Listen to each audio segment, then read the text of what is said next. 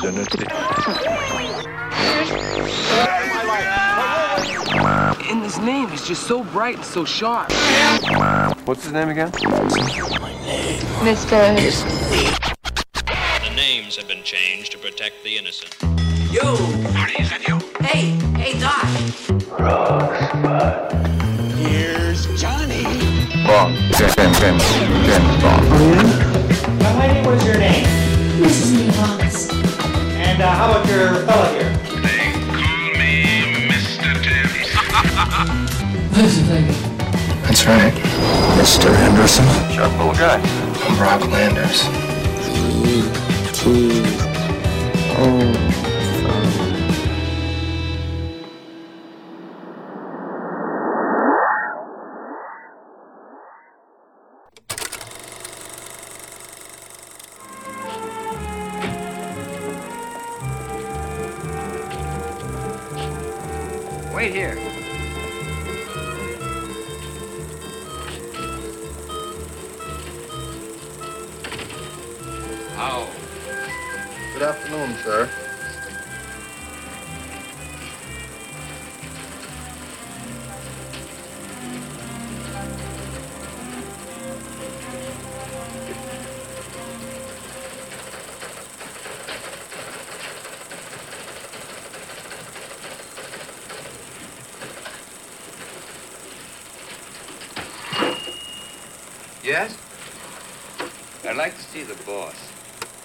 his name is? I didn't say. Cagey, huh? Mr. Boot is the owner and publisher. Okay, tell Mr. Boot Mr. Tatum would like to see him. Charles Tatum from New York. What about? Look, Fan, just ask him, how would he like to make himself a fast $200 a week? What did you say you were selling? Insurance? I didn't say. Cagey, huh?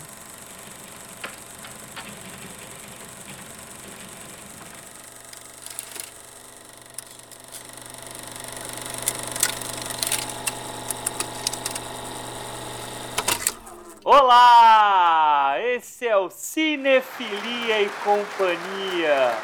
Meu nome é Hugo Harris, estou falando aqui de São Paulo e eu queria cumprimentar aqui meu colega, o Henrique Pires, que está falando direto de Sorocaba.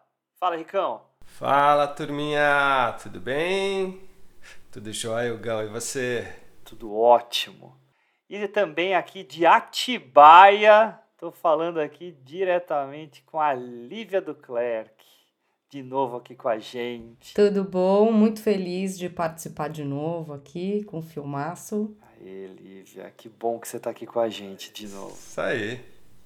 Obrigado, viu? Obrigado por ter vindo. Pessoal, vocês acessaram o, o episódio, então vocês sabem que a gente vai falar do grande clássico do Billy Wilder, A Montanha dos Sete Abutres, o filme de 1951, que segue, né, que vai numa, numa linha muito interessante do, do Billy Wilder, que vem do Crepúsculo dos Deuses, em 50, passa pela Montanha dos Sete Abutres, em seguida ele vai fazer o Inferno número 17, que também é um filmaço.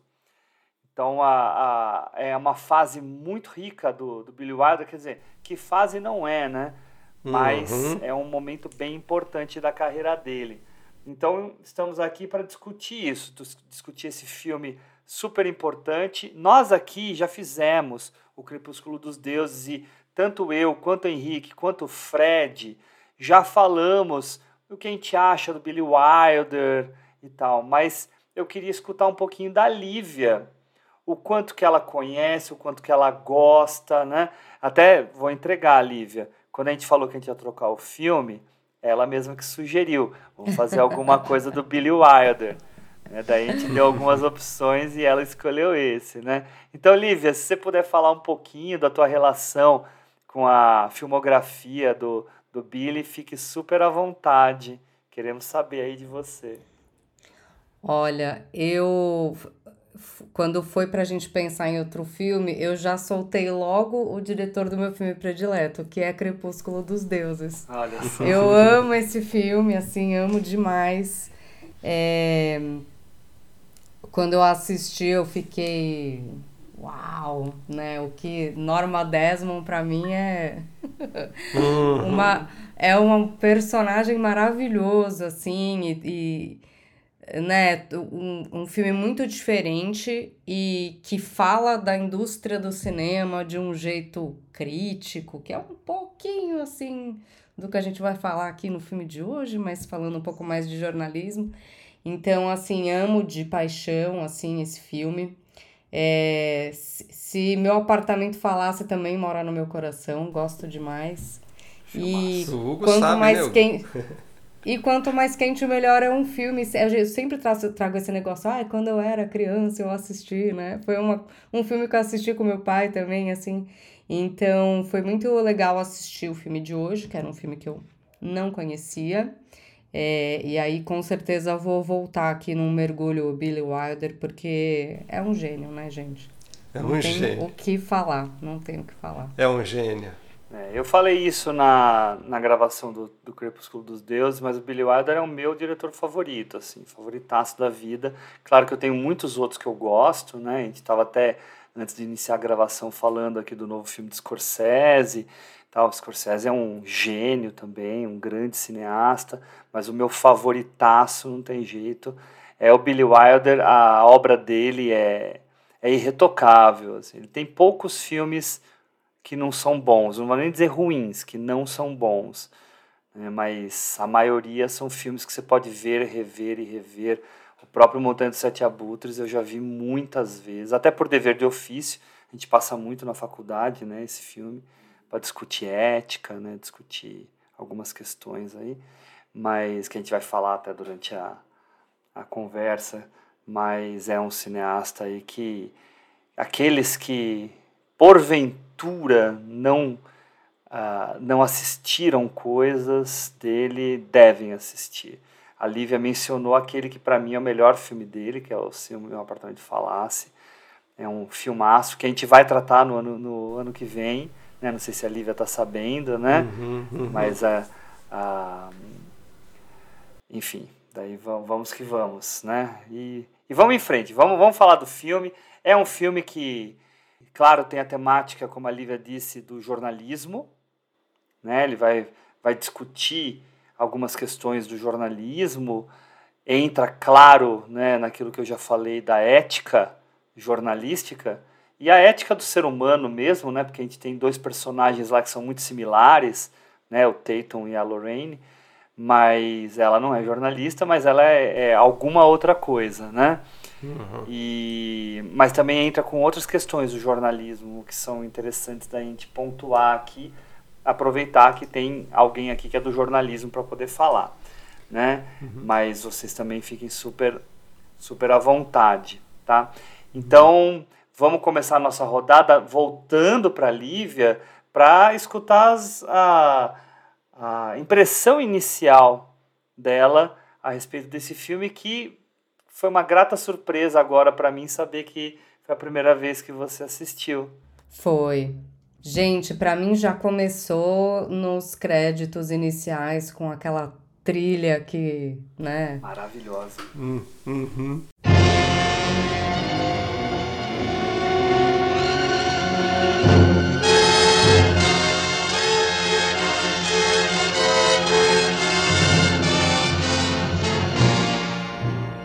Aquela orquestra que está anunciando que algo drástico vai acontecer. E eu lembro assim de é, aquela coisa, né? O cinema ele, ele vai evoluindo e vai mudando tanto no decorrer dos anos que a gente, né, a gente tá assistindo um filme que é preto e branco. Então já é uma, né, já é um momento diferente. Era a época de ouro ali de Hollywood mas a gente não tá mais acostumado, não é mais o nosso dia a dia, né? Então já existe um, um exercício diferente ali de olhar. É, e eu me parei pensando numa coisa bem. É, que pode parecer não importante, mas eu já me parei nos créditos iniciais. Porque os créditos iniciais hoje em dia também fazem parte do filme de uma outra forma e são mais desenvolvidos e a temática é trabalhada também naqueles créditos e eu fiquei ali numa tela estática com os nomes aparecendo e desaparecendo em fade e falei, olha só como era diferente. É, e não, confesso que eu não eu, eu li uma pequena sinopse, não quis ver muita coisa antes de começar a assistir. É, nossa, fiquei a cada cena ficando mais presa. E eu acho que tem algo. Vou, vou pontuar assim o que eu acho que é mais diferente para mim, porque assim, é um ritmo de filme diferente. Porque eu acho que hoje em dia a gente tá acostumado com filmes que são mais frenéticos, tá? É, então, assim, o tempo da decupagem, ele é outro. A quantidade de planos que você usa para mostrar uma cena é menor. E isso vai puxando outras percepções, eu acho, do desenrolar das cenas. Então, logo no começo ali que a gente começa a acompanhar aquele guincho chegando, aí a gente. Acho fantástico. Do jeito que a gente conhece o nosso personagem, e logo no começo você já saca que esse é um cara que está procurando oportunidade. É. É né? muito bom. Muito o bom jeito mesmo. que ele entra ali no jornal, e aí tenho, eu tenho essa coisa de gostar desses. Dos, dos filmes dessa época, é, e eu lembrei muito de filmes do Hitchcock, que é o jeito que o plano fica desenhado ali num plano médio, e as coisas vão acontecendo, né? Você tem um monte de coisa acontecendo naquela cena, mas você tem o personagem é, um pouco magnético ali no que está acontecendo com ele, você vai acompanhando aquela situação. Então, de cara, assim, já, já me pegou, gente. É, e você precisa ter um ator muito magnético, né, pra fazer. Nossa. É, ele, ele que, que Douglas é uma escolha uhum, eu acho ele fantástico. Ricão, e você, meu caro? Fala um pouquinho aí do que você pensa sobre o filme. Cara, eu já vi esse filme algumas vezes, né, no passado, enfim seja na faculdade, acho que a primeira vez que eu vi ele foi na faculdade, enfim. Aí depois um, alguma outra vez e tal, né? E quando a gente falou de ver o filme, de, né, para fazer esse episódio, eu gostei bastante, porque eu acho que esse filme, ah, ele ali, apesar dele ter sido muito criticado na época, né? Enfim, mas ele é um precursor do que ah, a gente vive hoje em plataformas diferentes, em situações diferentes, né? Mas ele é um precursor. Então a gente está falando aí de 72 anos, é isso, né? Eu não sou muito bom em matemática. É isso mesmo. Você é de humanas, meu caro. Então, é. Então aí, e aí a gente fala o seguinte, né? A gente pensa o seguinte, fala, nossa, esse cara é um gênio, né? Esse cara é um gênio. É, hum, e assim, Lívia, você ter falado isso é muito legal, sabe? Isso que você comentou, essa sua observação, né? Da, da, dessa relação do tempo, né? É, do que a gente é acostumado hoje e rever esse filme ou ver esse filme pela primeira vez, né? Como, como essa narrativa ela é muito diferente e isso traz uma percepção que eu acho que é aí que eu achei interessante falar para coisas diferentes da, do qual a gente não está mais preocupado, né? E, e, esse começo eu não lembrava desse começo, como ele chegava, né? É, é, eu lembrava mais do epicentro ali do problema. E, e, e vendo ele chegar num carro guinchado, é, é, é de uma de um, é de uma de um talento. Por que, que eu estou dizendo isso, gente? É, em, em questão de um minuto um minuto e meio, você entende quem é esse personagem, como você mesmo disse, Lívia. Então isso é, isso é, isso é uma coisa que é, só pessoas que têm um, um, um certo talento conseguem desenvolver em filme. Né? A gente sabe, existem outros talentos, outros filmes bons, mas isso é muito bom. Né? Essa coisa do, do carro guinchar, o carro quebrado, um cara quebrado, um cara que chega guinchado. Então, ou seja, você já tem todo esse universo aí que o filme que a gente vai entrar nesse filme, né? E assim, e, é, e, é, e é interessante porque a narrativa, por ela ser mais lenta, né? Vamos dizer assim, a, a, a decupagem e, e uma narrativa mais contemplativa das cenas, mesmo assim não deixa de ser um filme dinâmico, né?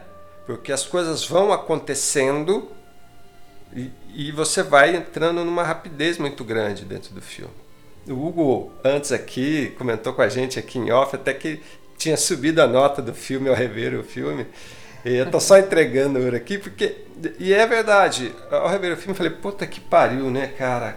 É, é um filme que você não cansa de ver, né? Sabe? É aqueles filmes que você fala, poxa, eu vou assistir mais uma, vou assistir mais duas, uma três, ou daqui um ano, dois ou três, e você vai se embarcar no filme. Né? É um filme completo, os atores estão super bem, né? a direção nem se fala, do Billy Wilder, que a gente vai comentar aqui, discorrer aí mais à frente. É, cara, foi muito bom, foi, foi prazeroso mesmo, viu? Boa, Ricão. É, ah, e o Henrique falou que eu subi a nota e deixando claro que eu subi ela para 10, né? Que era 5 estrelas, assim, um filme realmente de uma importância imensa, de uma qualidade narrativa uh, indiscutível e muito talento envolvido, né? Uh, a gente não pode esquecer que o Billy Wilder vem da escola do Lubitsch. A gente falou uhum. recentemente uhum. do Lubitsch no no nosso episódio sobre a, a loja da esquina. E o, o maior pupilo do Lubitsch é o Billy Wilder, né? Que chegou a trabalhar com ele e tal, né? Uhum. E é, é, muito curioso assistir os filmes do Billy Wilder, os filmes dramáticos do Billy Wilder, e ver que ele consegue inserir dentro dos, do, do texto dele, e isso vem muito pelo diálogo, né? O, o Billy Wilder é um grande dialoguista, né? é, ele, ele consegue fazer com que a gente uh, perceba as amarrações que ele faz. É, as amarrações são amarrações de texto mesmo. E isso dá um sabor todo diferenciado que serve à narrativa, não é a graça pela graça. Uhum. É, então isso, isso para quem aprecia roteiro é muito importante. Para quem aprecia um bom filme, é, acaba tendo muito prazer. Né? Então, isso é uma primeira, uma primeira piscadela dele pra gente. Né? Uh, agora, quando a gente fala desse filme, e eu já anunciei um pouquinho isso no início, né? É, a grande importância dele para mim é essa discussão sobre o jornalismo. E ele apresentar pra gente um personagem que é um personagem além de ganancioso, com pouco escrúpulo. Uhum. Né, ele ele vai trazer um olhar diferente sobre jornalismo do que costumeiramente se faz. Normalmente o jornalista no cinema americano é um herói. É o personagem que faz de tudo para chegar na notícia, que mas assim para chegar na notícia porque a notícia faz bem para o público. É, é, o cara que vai lutar, ele é quase assim, tem muito filme no ar que é que é filme com jornalista, e o jornalista é quase um detetive. Tá? Então a gente tem muito disso. Os grandes filmes de jornalismo são filmes, tirando esse, filmes que vão mostrar o lado heróico do jornalista, todos os homens do presidente, presidente o próprio 75, Spotlight, é. que é super recente, né? Mas a gente não pode esquecer que o Billy Wilder tem um outro filme sobre jornalismo que é muito bacana, que é A Primeira Página, que também vai mostrar jornalistas de moral um pouco duvidosa. Vai mostrar uma, uma, um certo jogo de cintura mais positivo, mas ele já tem a pegada mais, uh, mais de comédia. Por que, que eu estou falando isso? Porque é, o primeira página, que é de 74, ele é na verdade um texto que é dos anos 30, do Ben Hest e da. Esqueci o nome dela. Mas enfim. Uh, essa história já havia sido feita nos anos 30, foi feita pelo Howard Hawks nos anos 40, adaptada, né, mas daí mudando os personagens, que é o Jejum de Amor. Uhum. Ou seja, já havia alguns filmes com uma certa crítica sobre jornalismo. No tom de comédia, no tom de comédia. Mas aí quando Billy Wilder entra com Montanha dos Sete Abutres, aí ele é mais incisivo. É, ele bota o dedo na ferida mesmo, ele, se, ele usa um caso verídico que é até mencionado dentro do filme. Ele até foi processado por causa disso, né? Por plágio que seja, né? Ele acabou tendo até que pagar uma grana e tal. Mas ele usa isso para discutir jornalismo. E aí, para terminar minha fala inicial, seria muito interessante a gente discutir os títulos que esse filme tem.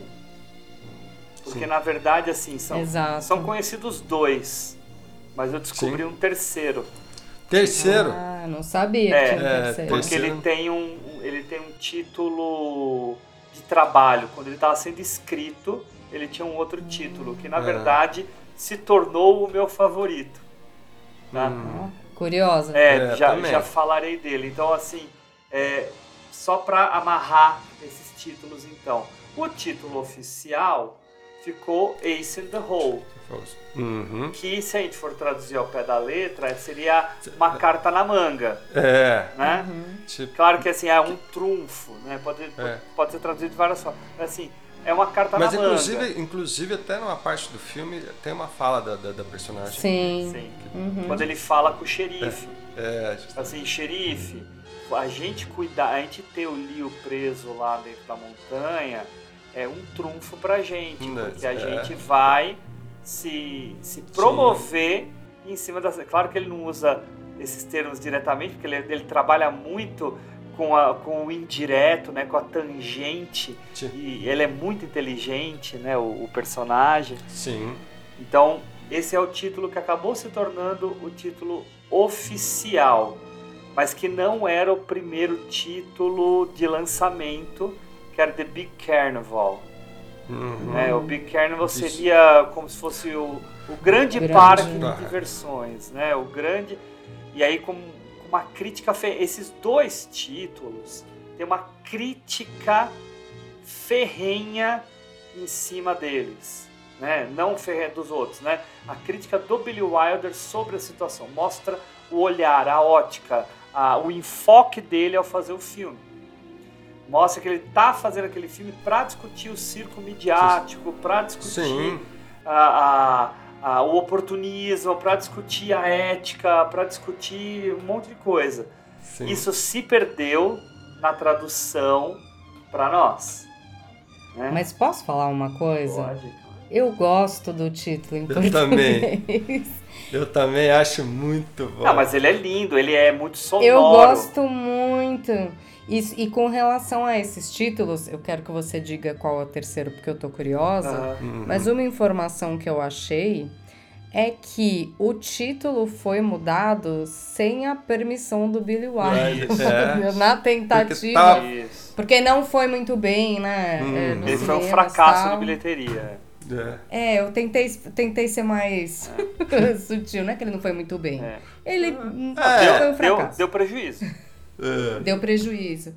E, e, e aí tentaram mudar, né? Pra ver se É. chamava um pouco mais o Não público e tal. nada. Mas eu confesso que eu, eu, se eu tivesse que escolher, vamos descobrir qual vai ser o terceiro, mas se eu ti- tivesse que escolher entre esses aqui que a gente tá trabalhando e o em português, eu gosto mais do título em É, português. tanto também. que, tanto que no dentro do filme, o título escolhido por eles é A Maldição da Montanha dos Sete Abutres, porque é o que é mais sonoro. É o que é mais sonoro, mas o que comunica mais a crítica são os títulos originais. Porque o terceiro título que eu descobri hoje é que o título de trabalho era The Human Interest Story. A história de Nossa. interesse humano. Hum. Tá? Que Uhum. tem muita ironia dentro disso, porque é o interesse Tem. humano. Porque eh, assim, dentro do jornalismo, a gente tem o, o- o termo human interest, que aqui no Brasil a gente chama de interesse público, é o jornalismo só trata de notícias que são de interesse público, que vão mexer com a vida das pessoas, né? Só que ao mesmo tempo, o interesse humano que tem dentro desse filme é o interesse Interesse- daqueles humanos, né? Daque- Uhum. daquelas pessoas. Que é de uma sociedade, né? É, então- não, não, e assim, interesse De do todo Tatum, mundo que tá É, tentando do Tatum, tirar do algum xerife, proveito do daquilo. né? engenheiro, É, da. Lorraine, né? Então essa dubiedade, um essa todo, ironia, né? exato. Então isso, nesse sentido eu gostei muito, mas sonoramente, dos Sete Abutres é o melhor. É que nem Crepúsculo dos Deuses, né? Que tam... Exato. Os caras sabiam botar título nos filmes do Billy Wilder do período, né? Mas enfim. ou Mas o que não falta também é abutre, né? Por isso que eu gostei. Não, é Isso, justamente. O cara tá lá, É, quase pe- morrendo, quer dizer, quase morrendo, enfim, depois a gente chega ali como é que acaba o filme, mas e, todo mundo em volta ali daquela Da situação, carniça, né? cada um Car- esperando a tentando carniça. tirar um proveito, né? É, Não, esperando o mesmo. momento da, da carniça, né? Até mesmo aquele cara que é o primeiro cara, a primeira família que chega. Chega. E, ela- e- e é legal porque ele faz, ela faz a família no, no, no- no- no trajeto todo. É, não, e a, É. e a família, o, o cara é corretor de seguros e ele tá aproveitando a visibilidade para fazer propaganda dele. É, então. né? Então, Gente, é to- muito maluco, É, né? E assim, muito uma, uma curiosidade. A firma para qual ele trabalha é a mesma firma de seguros do filme Pacto de Sangue, que é também do Billy Wilder. É, olha Que só, é a- que legal. Olha só. É, legal, ele fa- é uma piscadela que ele dá É. pra ir. Na hora que eu escutei, eu falei, cara, né, é, deve ser a mesma, né? Conhecendo o Billy Wilder. Ah, e aí, quando eu fui olhar no IMDB, é, Era o mesmo. IMDB falava, é, é- é a mesma empresa. Então, Não. você vê, tá um. Tá um querendo tirar proveito em si. Daí tem o, vários. que chega, o parque de diversões. o ingresso, e é legal, vai inflacionando o ingresso. Muito bom, né, É cara? muito bom. Pra mim, circo midiático ganhou agora uma outra relação visual na minha cabeça, que é esse filme, porque é tão absurdo que chega a ser engraçado. Sim, É, porque justamente. patético. É né? dramaticamente é patético, é, patético, isso, né? É, só é, faltava o é isso Bolsonaro mesmo. lá.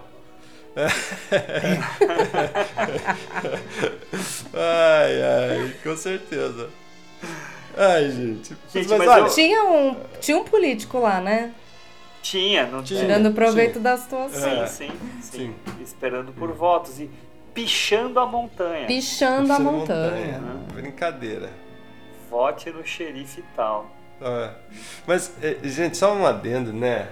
É, é tão legal o começo desse filme, porque quando ele senta na mesa é, para conversar com o menino, com o jovem, né, futuro jornalista, cara, eu achei tão genial ele, ele conversando e ele falando para o menino. E aí, quando ele encerra, o, o- ele vai encerrar o assunto com o menino e que o menino sai, o que, que ele faz? Ele acende o, o cigarro dele, ele acende é, Na- na, na- máquina. No rolo No rolo? máquina de escrever. E, é, mas- e aí você fala assim, bom, deixa eu pensar por que, que o personagem e- e- ele, ele deu esse tchan pro personagem.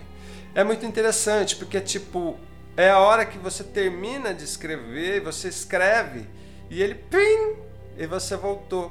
Então, ou seja, eu vou botar fogo. Né? É- eu Uhum. Vou incendiar a, a- É, é o, é, o, é o a máquina de desprezo que ele tem, né? É, É o é justamente. É. Então você fala assim, pô, é, é muito, é muito bom, cara. É muito, é muito bom, né? Você tem Não, aí e- contar outros detalhes, né? Não tem. É assim, não tem sombra de dúvidas ali no começo do filme. Se você para pra, né, botar os pingos nos is, que esse cara Não vale nada. tá ali pra. Não vale nada. Mas ele mesmo entendeu? fala. É. Ele é. fala, ele fala. fa- a frase maravilhosa que ele fala, ele tá lá todo o discurso, né, se vendendo, porque eu sou um jornalista, que eu trabalhei pra isso, pra lá. E daí ele fala, e, e eu vou atrás da notícia, e se não tiver notícia, eu vou lá e eu mordo um cachorro. Quer dizer, ele está anunciando que se não tiver nada acontecendo, Ele vai fazer. nem que ele precise causar alguma situação, né? Então. Tatum? Yes, sir. Go ahead. What is it? Well, Mr. Boot, I was passing through Albuquerque. Had breakfast here. Read your paper. Thought you might be interested in my reaction. You bet I am. Well, sir, it made me throw up. I don't want you to think I expected the New York Times, but even for Albuquerque, this is pretty Albuquerque. All right. Here's your nickel back. Now, what's all this about my making $200 a week? Apparently, you're not familiar with my name. Can't say that I am. That's because you don't get the Eastern papers out here. I thought maybe once in a while somebody would toss one out of the super cheap and you might have seen my byline. Charles Tatum? Worked in New York, Chicago, Detroit. What about the 200? I was coming to that. Mr. Boot, I'm a $250 a week newspaper man. I can be had for 50 Why are you so good to me? I know newspapers backward, forward, and sideways. I can write them, edit them, print them, wrap them, and sell them. Don't need anybody right now. I can handle big news and little news. And if there's no news, I'll go out and bite a dog. Não, e é legal a referência, né? Porque aquela história que todo mundo fala o que que é notícia, né? Notícia não é o cachorro que morde, Isso, né? é, é. né? Então a, a- isso é legal, mas assim eu, eu gosto porque ele já deixa tudo às claras, né? Ele primeiro ele chega falando assim, pergunta, eu adoro isso assim. É, essas são as amarrações que o Billy Wilder faz que me é deixam fantástico. enlouquecido. Assim, ó, vai falar lá com o editor, fala pra ele se ele quer ganhar 200 dólares Por, por Ah. semana. por semana. Fala pra ele se É. ele quer ganhar 200 dólares. Daí ele vem toda aquela história de que ah, eu aceito 50, mas eu valo 250. E aí quando termina o filme, ele virar e falar assim, pergunta pra ele se ele quer ganhar mil dólares. Já- Justamente. Porque eu tô de graça. É. Cara, é sensacional, cara. É uma amarração. É tão O roteiro simples. dele. É tão simples, mas é, demanda uma inteligência. Inteligência, é isso que eu ia falar. É, é, porque assim, e não é só uma combinação na qual ele, ele pense, ah, estruturalmente, ah, eu vou fazer uma amarração aqui, aqui. Não. O contexto do diálogo tá, tá embrenhado naquilo que ele vai fazer a amarração. Então, precisa de penso, precisa estar ali pensando, né, rascunhando e sendo gênio para fazer, né? É muito. Esse começo é genial. E eu, e eu gosto muito, vocês, vocês mencionaram, né, o, a forma como ele chega, né, no guincho. Você olha pra ele, ele tá de boa, lendo Hum. jornal, Tá. tá, assim, o carro guinchado, ele tá assim, maravilhoso lá. né? Ele é de uma ironia muito grande, né, e de um cinismo muito grande. E isso é explorado durante o filme todo, né? Eu acho que o Kirk Douglas faz um papel maravilhoso, assim, ele, ele, ele consegue incorporar esse personagem aí com, com brilhantismo. Não, ele dá uma característica, ele cria eh, situações, jeito de andar, jeito de olhar para a personagem dele e que condiz com tudo que ele está falando e, e fazendo. Né? É muito interessante, muito legal. Por exemplo, aí logo em seguida, para se passar o tempo, né? e olha só que genial. Pô, já pega a gente, pá! Eu sou esse cara é picareta, pumba. E ele, e ele é jornalista. Tum! Aí você, opa, legal. Aí pá! Um ano! Ele, cara, ele faz um take é, é, é, que não dura acho que 30 segundos de passagem de tempo e você já, já entende que o cara tá ali entediado há um ano. Não, e o que É. eu acho maravilhoso é que depois de um ano, ele tá lá dentro usando os mesmos cintos e suspensórios. Suspensórios, isso que o, que Camisa preta, usa. é, camisa- camisa escura, Achei é. maravilhoso, cara. E assim, isso é, uma, isso é uma frase que também vem do Pacto de Sangue, se eu não me engano, que é o cara que é duplamente precavido, que usa cinto e suspensório. Suspensório, entende, Sabe, Que a né? gente não pode tentar enganar uma pessoa assim, a pessoa já é, Já é precavida. já é Mas precavida. sabe o que, que eu, eu achei interessante que, que você falou, Hugo? Que você falou é tão simples. E assim, essa palavra, é, eu tive a sensação assistindo é, que é isso que eu, que eu comecei a falar que os, os, né, do decorrer dos anos, outros recursos vão sendo usados. Isso vai mudando muito, óbvio que depende do diretor, mas é uma característica da época. Mas eu queria falar, o simples não é fácil Isso, fazer. o simples não é É. E simplório. tem uma coisa. Nossa, e gente, assim, tem uma coisa que é: às vezes as, é, as pessoas vão se perdendo nos recursos. E às vezes elas acabam perdendo o norte da narrativa, do que é importante mostrar naquele momento. E que às vezes a melhor forma de fazer aquilo, às vezes é a forma mais simples, né? Então, Sim. se você fica perdido, às vezes, na plasticidade, é, né, de como você quer decupar brilhantemente aquela cena, quando não. Às vezes você podia ter escolhido um outro caminho. E até nessa transição, essa passagem de tempo, que é genial, É. que é, né, O cara vem pra que se dirige até a câmera, cobre a câmera, a hora que sabe, passou um ano. E a gente tem aquele cara que eu acho genial, que é um cara que já chegou com toda toda, né, Banca. prepotência que tem no personagem, falando isso, falando aquilo, mas que se encontrou numa situação que teve que parar numa cidade ali menor, né, não estava em Nova York, e ele tá lá frustrado assim, mas num tamanho de um ano de frustração. E, e ele é um cara da cidade, então ele quer o barulho, ele quer a confusão, ele quer alguma coisa acontecendo. E ele tá. A gente vê que ele tá sufocado, né? Precisando Tá. De alguma coisa ali acontecer, né? Até a hora que o chefe fala que eles têm que ir lá acompanhar uma caçada às serpentes, né? O que é melhor ainda, porque ele já tá numa cidade pequena e o chefe manda Pra, pra mais longe mais ainda. distante ainda. E vamos lembrar, hein, até fazer um, uma homenagem aqui, né? Eles estão em Albuquerque, que é a cidade do Breaking Bad. Bad, com certeza. Exatamente. Vamos Com esquecer. certeza. Com certeza. Verdade. Bem lembrado, Hugo, bem lembrado. Bem lembrado. E já tá legal que só um detalhezinho que a gente falando aqui, ele faz uma brincadeira com a bebida, com a garrafa. Ah, é maravilhosa. Genial. É muito bom, porque justamente é, um ano.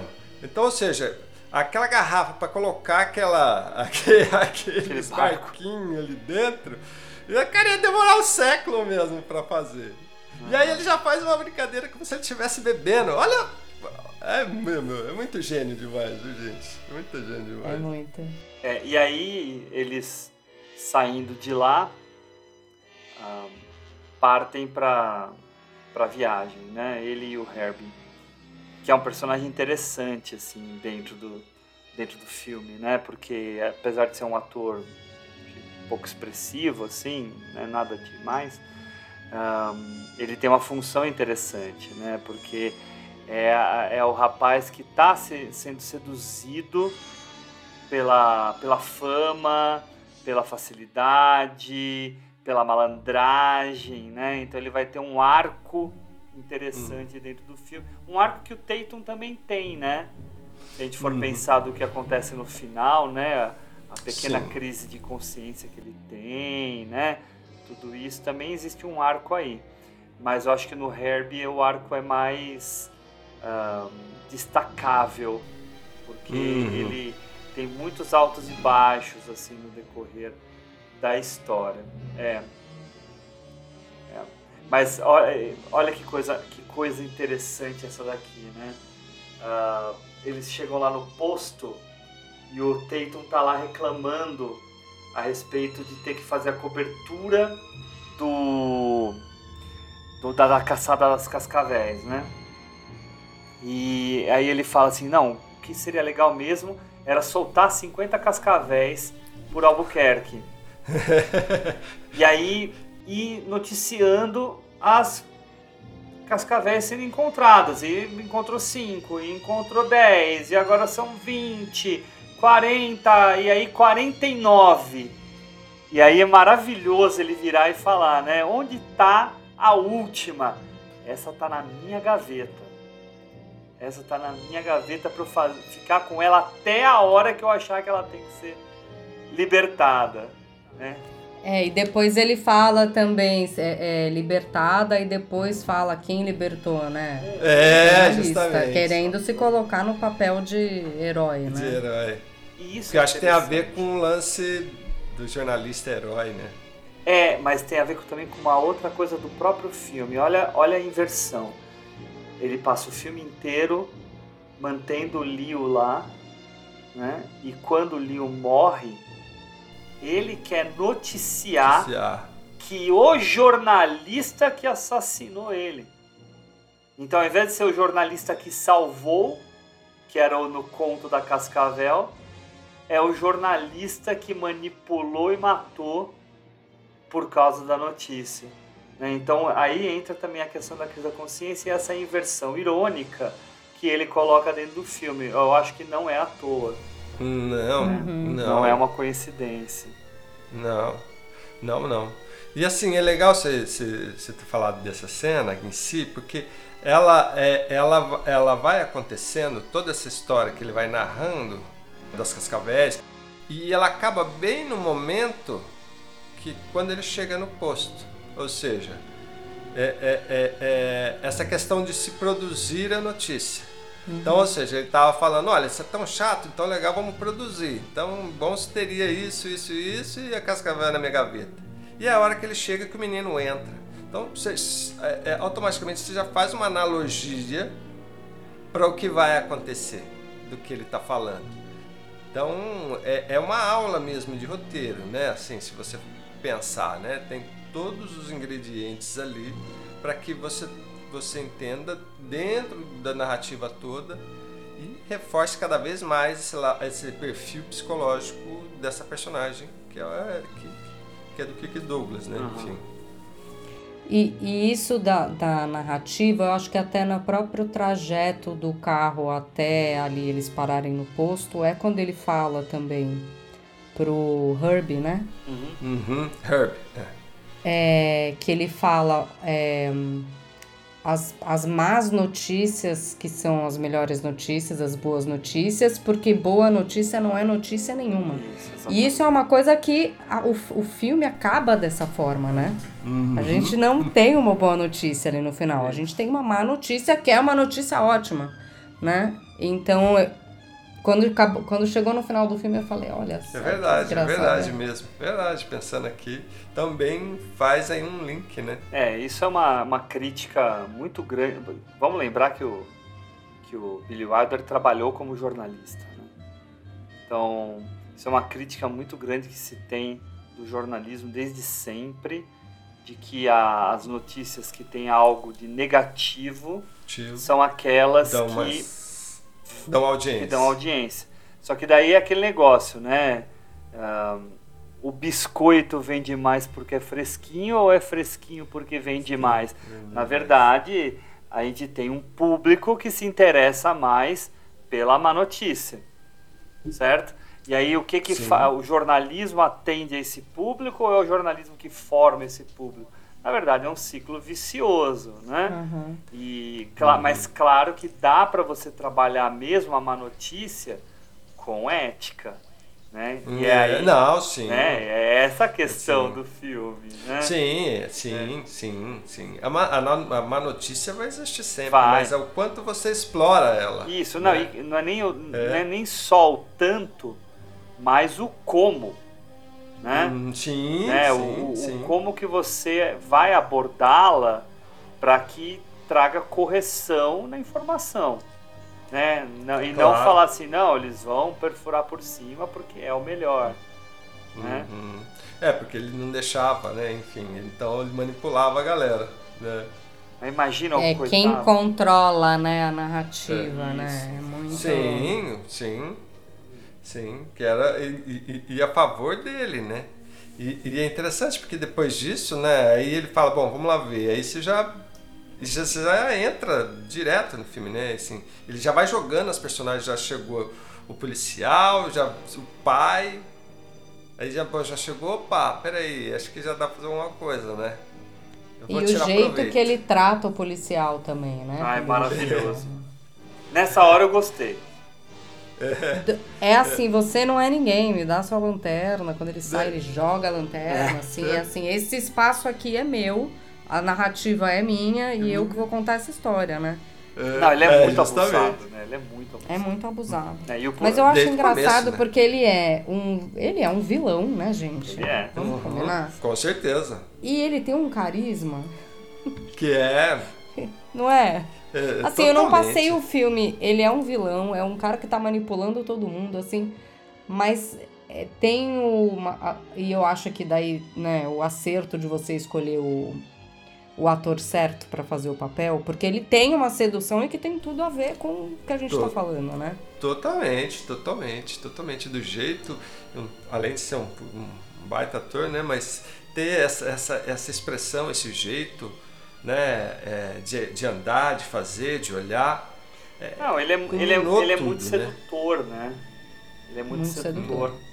Mas não é o sedutor erótico, né? Ele é o sedutor argumen do, do, argumento, Exatamente. né? Que é uma, uma Carisma, né? característica né? até do próprio jornalista que convence as pessoas a trazer informação, convence as pessoas a abrir para elas coisas que estão escondidas, né? Isso por meio da conversa, por meio do papo.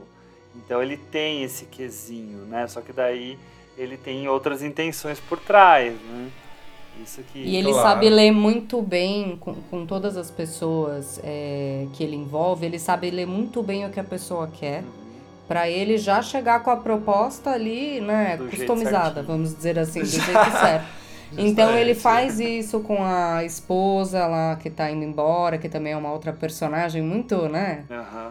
É interesseira, né, gente? Ela, já Sim. quando ela tá vendo as fotos do álbum de casamento, ela fala que ela casou com o cara porque ele falou que ele tinha não sei quantos hectares de terra. Uhum. Então daí já, já, já demonstra o que ela foi atrás, chegou lá e ficou extremamente frustrada porque não era exatamente por ali. Então ele faz a mesma coisa com o político, faz a mesma coisa com o engenheiro, né? E por ali ele vai costurando através do, do interesse de todo mundo, amarrando, né? Uhum. Manipulando da, com a maior maestria, né? Se, se, se você levar para psicanálise, você o filme, se tirar o foco do jornalismo em si, é, é, um, é uma aula sobre manipulação, né? Uhum, sem dúvida. Como manipular as pessoas e como seduzir as pessoas né? É, você entender e acho que você falou muito bem, né? Ele consegue ler muito bem as pessoas, né? Então, rapidamente ele já entende o que a pessoa quer, o que a pessoa deseja, o que, qual é o proveito, né? É, é, é isso fica muito nítido no, no filme. O que ele dá em troca, né? Para conseguir o que ele quer. Hum, justamente. Só que eu queria fazer a observação que o Kirk Douglas foi emprestado pela Warner para fazer esse filme. Eles pagaram uma bala, assim, acho que foi na época era cara, né? 150 mil dólares, um negócio assim, para ele participar. Mas daí o filme foi uma, um fracasso, né? Um como fracasso. antes. Né? E, e, sabia que o Billy Wilder ele tinha direito de, da porcentagem dos lucros, né? Ficou a ver navios. É, e não, não só ficou a ver navios, como no Inferno número 17, que você falou que foi o próximo hit, ele perdeu uma parte dos lucros porque descontaram do, do fracasso para compensar. Exatamente. Ó, ó se essa moda pega hoje. Pois é. Que babado. Pois é. Você vai ficar um pouco Imagine, desesperado.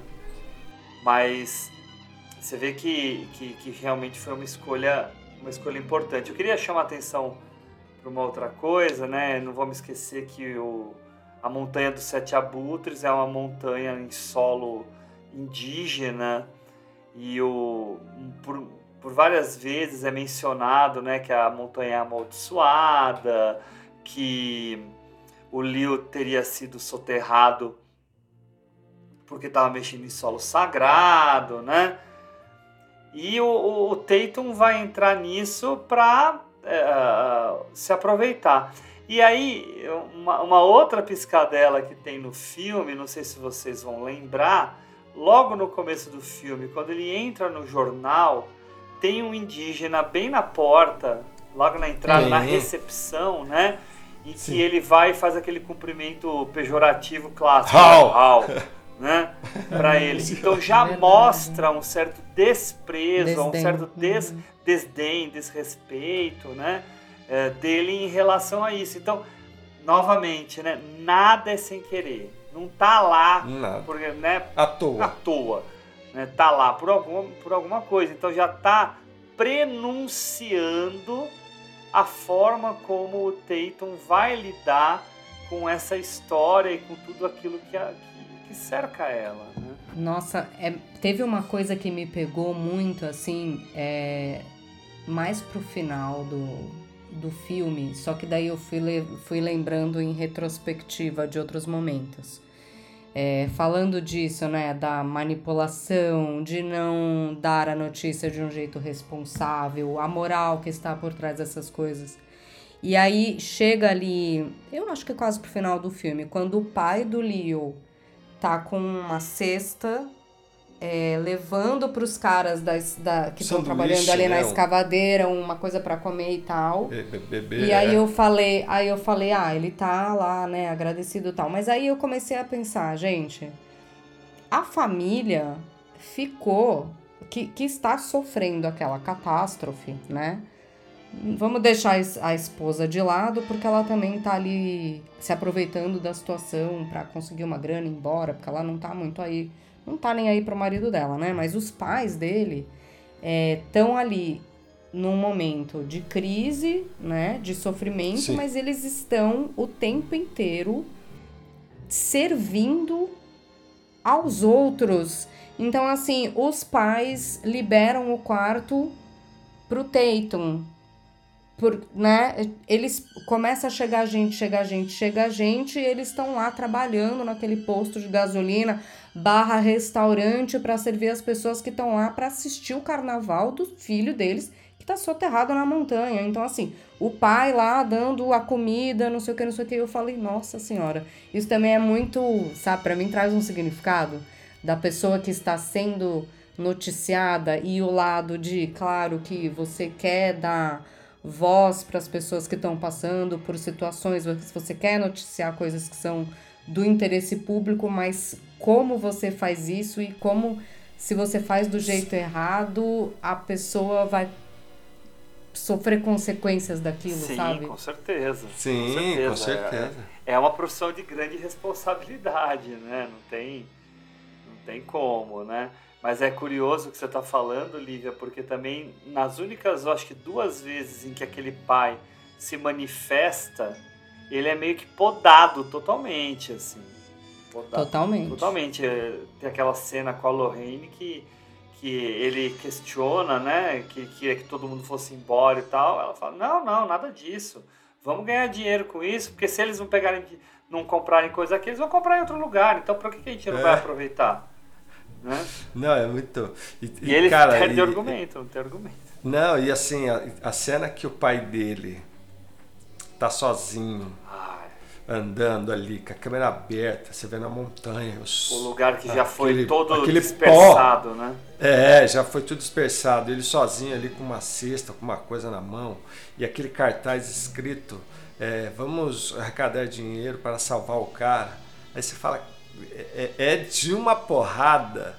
É de uma porrada. Mas aí assim, isso entra no que vocês estavam falando antes, da simplicidade, que a Lívia comentou, que a, a, a simplicidade é difícil de alcançar, e de fato é, né? E que está muito no roteiro, e aí pessoa, as pessoas não têm tanta preocupação com a com a decupagem, por exemplo, com as loucuras e tal, né? Só que se você observa esse filme, tem planos maravilhosos, né? Tem. Né? Então esse sim. plano que você mencionou, mas o plano que mais me chamou a atenção de tantos planos legais, né? Porque tem também aquele plano que ele sobe naquele, naquele, ele já está machucado, né? Naquele guindaste que ergue ele, mas o que mais me chamou a atenção foi aquela grua que mostra o trem chegando, que é um trem específico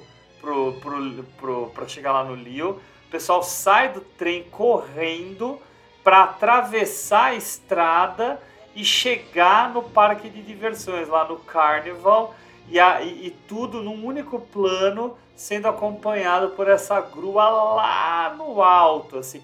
E é um assim, é uma é uma avalanche de pessoas correndo a partir do trem para lá, né? Então tem e aí olha, olha que genialidade, né, de você pegar esse roteiro que é simples e você conseguir fazer essas imagens que já dizem tanto nelas, né? Porque o que, que ele está dizendo, né?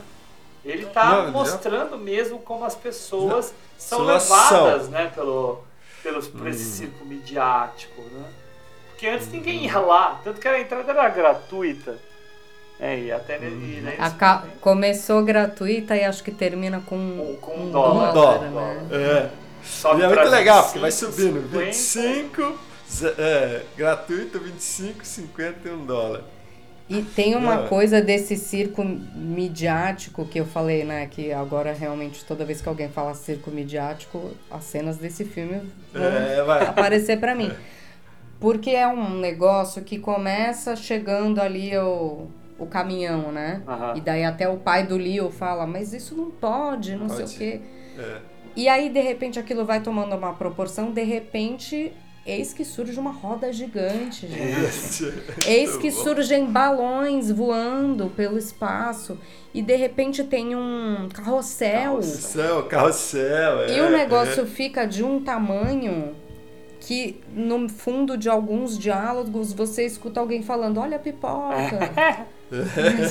que é uma Sim, coisa é. que é tão pequenininha acontecendo ali no meio de tudo, mas distante. Então eu acho uma maestria, assim, Não, e, a construção é, da situação. Isso é muito é. legal que você, você falar, Lívia, porque, uh, novamente, né, você falou lá do, do, cinema antigo e do cinema de hoje, né? É, isso aí foi tudo feito com extras. Né? Uhum. Extras de lá Sim, da região é. mesmo, né? Então imagina. Tudo real. É, imagina tem... o controle para ser feito com esse, esse volume de pessoas, para você trabalhar todas essas camadas de situações é. que estão presentes dentro das cenas mesmo, né? Mesmo que seja lá longe, né? Lá no fundo, estão acontecendo Imagina. lá, né? Então isso, isso é, um, é um Isso é um, um, um trabalho de, de assistência de direção exato, fudido. Exato, exato. Nossa. Esse daí não foi fácil, não. Não. É. Não. É. Claro que já, já havia uma experiência desse gigantismo. Sim, né, no, mas... Mas, cara... É. Mas é, é, que a gente só está enaltecendo só aqui, enaltecendo. né? Mas, ó, a gente está falando, né? Mas eu lembrei agora aqui daquela cena... E quando você até comentou aqui que ela vai embora e ele seduz ela, né? É muito legal a sedução. Porque é, é, é, ela, ele tenta seduzir ela, ela não quer, e ele vai atrás dela, ela vai para fora, né? Aí ela fica ali na frente do posto, tem um enquadramento certinho do posto, e aí ele né, tem aquela conversa com ela e ela mesmo assim fica irredutível, mas aí ele lança aquele último e sai, aí ela fica ali. Aí entra aquele ônibus. Ônibus. Nós estamos falando de 1951, de 52, gente. Entra aquele ônibus ali, pá, pá, sai o ônibus, ela já está virada e está andando de frente. Ou seja, é, é muito legal essas, essas, essa simplicidade, mas ela é, é como você falou mesmo, né? É muito difícil. Isso não quer dizer que é ruim, é feio, é mal feito ser simples, não. Ela é de uma força tão grande que você não só mergulha pelo fato do que você está ouvindo, mas você mergulha pelo conceito que a cena está te dando. Não, e é importante né? o que você está falando, Ricão, e tudo o que foi dito sobre essa questão da simplicidade, porque um dos motivos da gente estar aqui fazendo o podcast é, é para as pessoas perceberem, caso, caso não tenham percebido, né, é que o filme é feito dessas minúcias desses pequenos cuidados, né? Não é apenas um grande negócio que foi registrado, né?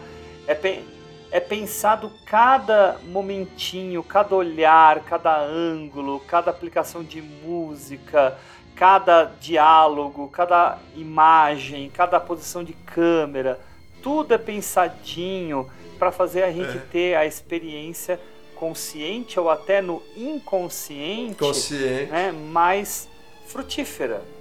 É, Não, e, e, e, é tão legal, né, que eu lembrei de uma coisa assim, né?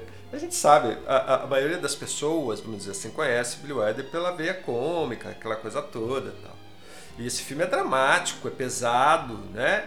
Enfim, mas tem um momento no filme que ele. É isso que eu falo, ele vai lá e deixa uma marquinha dele, né? Que é a hora que aquela família que, que você comentou lá no começo, que ela perpassa o filme todo, né? ela já tá montando ali a barraca dela no trailer. Aí o cara vai, estica as cordinhas assim tal, tudo aí, dá uma cacetadinha, ele vai entrar, puf, cai na cabeça dele. Você tá tão tenso ali, né, que pá com tudo e tal, daí você já tem um respiro ali cômico é. ali, que você já fala, pô, esse já tem o cara. É uma sacada muito é, boa. É que, nem, é que nem a fala, né, que até dizem que quem fez essa fala foi a esposa do Billy Wilder que a, o Dayton vira para ela, para Lorraine e fala: "Então, você não vai lá na igreja para rezar?" e ela fala assim: "Putz, ajoelhar desfia as minhas meias de nylon." É muito bom. Então, são, são pegadinhas, mas olha só. Falando nas falas, tem, tem um, eu queria chamar a atenção para uma outra coisa importante que cerca não apenas esse filme, mas todos do período, que é o tal do Código Reis. Uh, o Código Reis, para os nossos ouvintes que não sabem, era o código de censura que a, a Motion Picture Association pediu né, para um, um político fazer. Né? Ele fez esse, esse código com várias regrinhas e tal, que era um código moral mesmo, coisas que não poderiam ser ditas, mostradas, coisas proibidas, coisas pouco recomendadas, né? Tinha classificações. Beleza. Uh, duas coisas me chamaram muita atenção. Uma uh, menor e uma bem significativa. A menor, quando a Lorraine está falando a respeito da vida dela com o Leo, uhum. o, o Tatum percebe de cara, né? Ah, ele te conheceu num cabaré, né? Daí ela conta tudo aquilo que o Henricão já mencionou aqui, né? né? Que ele falou que ele tinha, sei lá quantos acres de, uhum. de, de, terra e tal, né? Daí o Tatum pergunta, mas você não é grata a ele? Daí ela fala, é, eu tô agradecendo ele já há cinco anos, eu cansei. What time is it? Quarter six. What's all this about? I'm grabbing the early bus. Where to? Out of here fast. As far as 11 bucks will take me. I'm blowing this place. You picked a fine time. I've left him before. Once I got as far as Dodge City, Kansas, and a big blue convertible to stop by for gas. It Must have cost 4000 easy. But Leo caught up with me. I told him I was through. I told him it was no good anymore. This isn't for me. What is? Bet he took you out of some dime a dance joint in Baltimore. Nightclub. Saloon. All right, saloon. You know what he told me? He told me he had 160 acres in New Mexico and a big business. Look at it. We sell eight hamburgers a week and a case of soda pop, and once in a while a Navajo rug, maybe. He married you, didn't he? Brought you out here, fed you, nursed you? And I thanked him plenty. I've been thanking him for five years. That makes us even. a gente sabe muito bem do que ela está falando, né? Ela está falando uhum. de gratidão, ela está falando de sexo, né?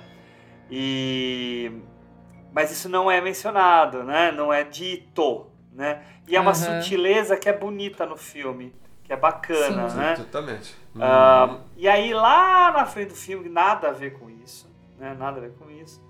Tem uma regrinha dentro do, do Código Reis que é que o vilão nunca pode se dar bem. Uhum. Né? Então, de alguma forma, ele tem que acabar. Ele tem que acabar ou preso, ou humilhado, ou morto, ou, né? Uh, eu não sei, aí cabe também a, a, discussão aqui entre nós, mas também né, isso não é tão importante. Eu não sei se ele morre no final.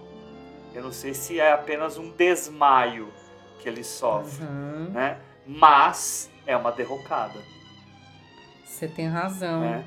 É uma Para mim, ele morreu no, no meu. É, a, a, a lei, mas a leitura principal seria, seria é. a morte mesmo. Né, que Aliás, é uma coisa que vai se prolongando, né? Porque ele tá ali que tomou uma tesourada. Dá.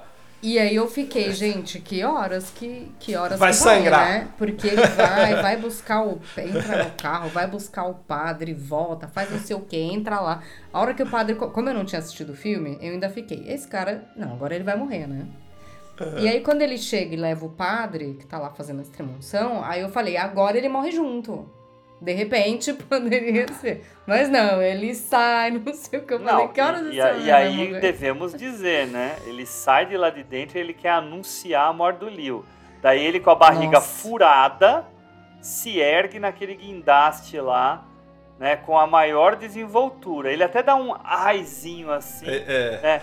Mas espera aí, né? Quem tá com uma tesourada na barriga, não faz aquilo lá não. A mulher quase operou o apendicite dele lá. Né? Sabe que teve um milésimo de segundo, assim, que eu fiquei é, presa numa frase que ele fala ali no jornal, que ele começa a falar que ele tá com saudades de Nova York, cadê isso, cadê aquilo? Aí ele fala, aonde estão os prédios de não sei quantos, andar, quantos andares para você se suicidar, você se jogar. É. A hora que ele subiu naquele guindaste, eu falei, será que ele vai se jogar? olha. Aí, mas ele não se jogou. Mas olha. É, pode falar, Ricardo. Não, fala, fala, fala, Não, o que eu ia fala, falar você. é, ele não se jogou, mas aquele é o começo de um certo suicídio profissional dele. É verdade. Quando ele vai começar, é quando ele fala assim, pessoal, pode ir todo mundo embora. Pode tudo embora, Acabou- porque ele acabou a morreu, festa. Né? Vai embora. E aí ele vai depois, logo depois ele vai falar que a culpa é dele, que não sei o que, nananã, né? Então, é, é, metaforicamente, a gente pode dar uma É. conectada aí ao que você teve como impressão. É, mas eu, eu, eu, eu, eu, eu tive uma percepção um pouco diferente, assim, desse final e dele, dessa situação. Porque ah, a partir do momento que ele, pra mim, a hora que ele toma a tesourada, é tipo assim, fudeu, eu acho que eu vou morrer mesmo. E tem aquela crise de consciência dele, mas ao mesmo tempo, uma, pra mim, é uma manipulação para que, tipo assim, eu vou morrer e ainda quero morrer dando a última notícia. Sendo, né? Ué, porque Se- não? é, Sendo a se- última mesmo que ele notícia. fosse ele. É, justamente, mesmo que ele fosse ele. É sendo, eu vou dar a última notícia, me- mesmo que seja eu, a morte. Então, quer dizer. É. E, e- e eu cheguei para um momento a pensar que, que ele queria que o menino assumisse em dar essa notícia da morte dele, né? É, a- a- ali no entremeios. Porque ele vai indo com o, o, o Herbie. E ele vai indo e o cara, não, mas que você tem? Pau. E, e outra coisa, né? Não sangrava nunca o negócio, né? Né? Mas enfim, né? Assim, Mas, mas Código Reis também não pode mostrar. é, é, não, sim, sim. É, e ele vai andando, ele vai, vai fazendo as coisas e assim, e ele tentando. Tanto é que eu tive essa impressão, porque quando ele chega que os caras tiraram a máquina lá, ele fica puto. Pô, eu preciso dar a notícia, eu vou morrer, eu preciso dar a notícia. Só que ele fala, bom, então eu vou pro jornal. Ele volta pro jornal Volta dele. pro jornal. É, que ele tinha. Que, que o cara demi- demitiu ele. Que ele né? tinha dado um fora lá, né? Um fora, Falou fora do demitiu, jornal. que se demitiu, é. Então, e aí ele volta pra ali pra ele dar aquela notícia e o cara não quer escutar ele. É, mas E acaba o filme daquela forma magnífica. a sacada é essa, né? Por que, que o cara de Nova York fica tão puto, né? Por que, que ele manda tirar a máquina? Por quê? Porque o Tatum foi lá e anunciou pra todo mundo Justamente. que o Leo tinha morrido e o cara queria exclusividade, né? Ia dar o Uhum, furo da morte. Falou assim, porra, te paguei mil reais por dia pra chegar aqui e você não entregar exatamente a, a notícia mais importante, né? É. Não, mas é legal porque daí ele, ele, ele quebra o cara, ele fala assim, não, mas tudo que eles falaram é mentira. Porque eu tenho a verdadeira. A verdade. A verdade. Isso, ele fala, eu tenho a verdade. Que ele não morreu, muito- ele foi assassinado. É muito legal. E, e, por um, e por mim, né, que ele ia falar, né? E é muito sobre poder nesse sentido, né? A narrativa é minha, né? É. Eu sou o dono da história. É, eu, tô, todo momento, é o que você falou, todo momento ele quer, né, é, seja independente da situação que ele se encontra. Pensando agora aqui é verdade, né, porque ele chega lá é, sem grana, ferrado, com o carro quebrado. Pô, eu cheguei nessa cidadezinha aqui, pô, parece interessante, eu acho que eu vou ficar aqui mesmo, entendeu? Então quer dizer, é, é, é como ele mesmo, ele mesmo vai reescrevendo a cada circunstância que ele vai vivendo ali, Uhum. essa personagem. Ah, e tem uma coisa Né? interessante também que tem a ver aqui com a questão do jornalismo, que ele fala no momento, que é a. As pessoas não se interessam por 250 mil pessoas que tiveram problema. Não se interessam por 150 crianças que isso e aquilo. Morreram na guerra, é, não sei mas que por lá, lá. uma pessoa específica se importa. Tudo. né? Então, que é a tal da a gente chama de personalização, né? A personalização da notícia, porque cria identificação. né? Então, o que ele Justamente. faz com o Liu é assim, é, é- é- é ele tá com a faca e o queijo na mão. né? Ele conseguiu manipular todo mundo, ele tinha uma situação extrema um personagem, né? e aí ele abusa disso tudo para ir uh, conseguindo as manchetes que ele precisava. É, mas no final é, é, é, isso, né? Ele foi vítima do, do, do, próprio da própria frase que ele fala, que é isso, uma notícia, não é notícia ruim que é uma boa notícia, e ele não é. teve Uhum. Uma notícia boa ali no final para dar. Né? É, o cara tá vivo, foi salvo. É, o cara Exato. morreu e ainda foi assassinado por mim, um jornalista corrupto. E olha que engraçado, né? Essa coisa, né? E, e ele tinha acabado de, faz, de fazer Crepúsculo dos Deuses, né? Claro que são situações um pouco é, diferentes, né? Assim, no sentido de, de universo, de, de um cinematográfico, outro é jornalístico, mas personagens ambiciosos que, né, que se deram Exato. mal e que e ele e aí o que eu acho que me que eu fiquei pensando depois, né, que desse filme, como ele, ele nesses dois filmes em outros também, mas não, não talvez esses aqui sejam mais, né? Mas como o indivíduo ele é fruto da própria sociedade, né? Eu acho que tem a ver com o que falou quem nasceu primeiro, o ovo ou a galinha, ou, né? Enfim. É, é, e ele faz essa personagem é, ser um problema pelo problema que a circunstância que ele vive. Uhum. Né? Então, ou seja, ele é fruto do meio. Ah, e no né? fim o que, que ele queria era o posto dele de volta no jornal. Não, justamente. Uhum. É, mas é interessante isso que você está falando, Henrique, porque ele fala naquele também trajeto de carro, quando ele vai. Quando ele conta que as notícias ruins são as boas notícias porque elas vendem, ele revela isso por conhecimento de causa, por ter sido um menino que vendia jornal.